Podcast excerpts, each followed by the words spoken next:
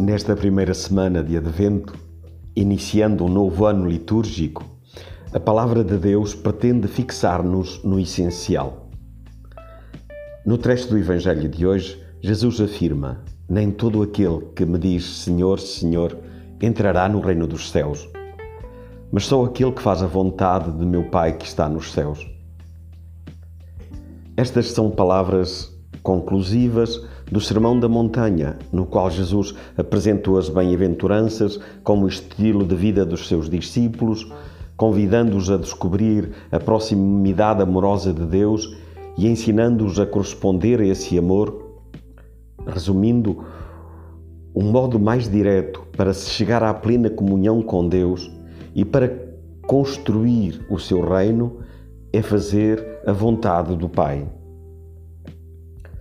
Para sermos intervenientes, ativos na construção do reino de Deus, da nova humanidade que a vivência do Evangelho como fermento pode gerar, não é suficiente dizer Senhor, Senhor. Quer dizer, não basta ter conhecimentos doutrinais seguros, não basta ser ouvintes e repetidores das palavras de Jesus.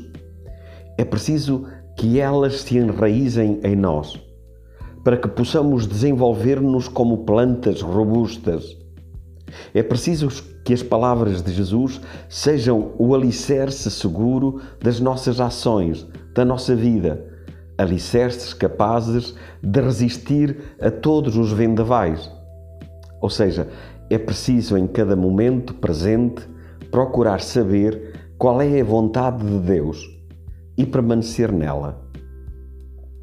Numa conferência telefónica de 27 de fevereiro de 1992, Chiara Lubick partilhou conosco a sua experiência sobre o que é a vontade de Deus e como a podemos conhecer.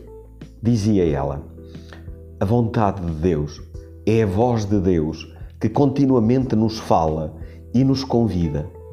É um fio, ou melhor, uma filigrana de ouro divina que tece toda a nossa vida na terra e mais além é a maneira pela qual Deus nos expressa o seu amor. Um amor que pede uma resposta para que Ele possa realizar as suas maravilhas na nossa vida. A vontade de Deus é o nosso dever ser, o nosso verdadeiro ser, a nossa plena realização. Então, repitamos a cada momento, diante de cada vontade de Deus, dolorosa, alegre, indiferente, seja feita a vossa vontade.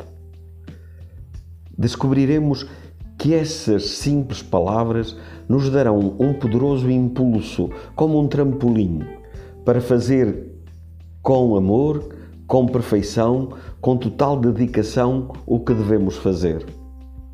E estaremos a construir, momento após momento, o maravilhoso, único e irrepetível mosaico da nossa vida que o Senhor pensou desde sempre para cada um de nós. Ele, Deus, a origem de todas as coisas belas, grandes, imensas, nas quais cada peça do mosaico, por menor que seja, como um ato de amor, tem sentido e brilha, assim como as flores minúsculas e multicolores têm sentido por serem parte da beleza sem limites da natureza. Estas eram as palavras de Chiara nesta conferência telefónica.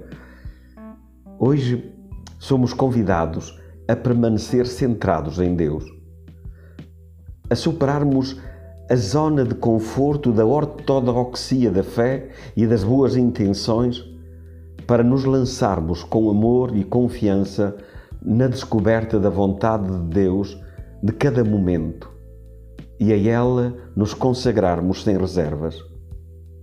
Assim, hoje, queremos seguir a vontade de Deus. Vamos juntos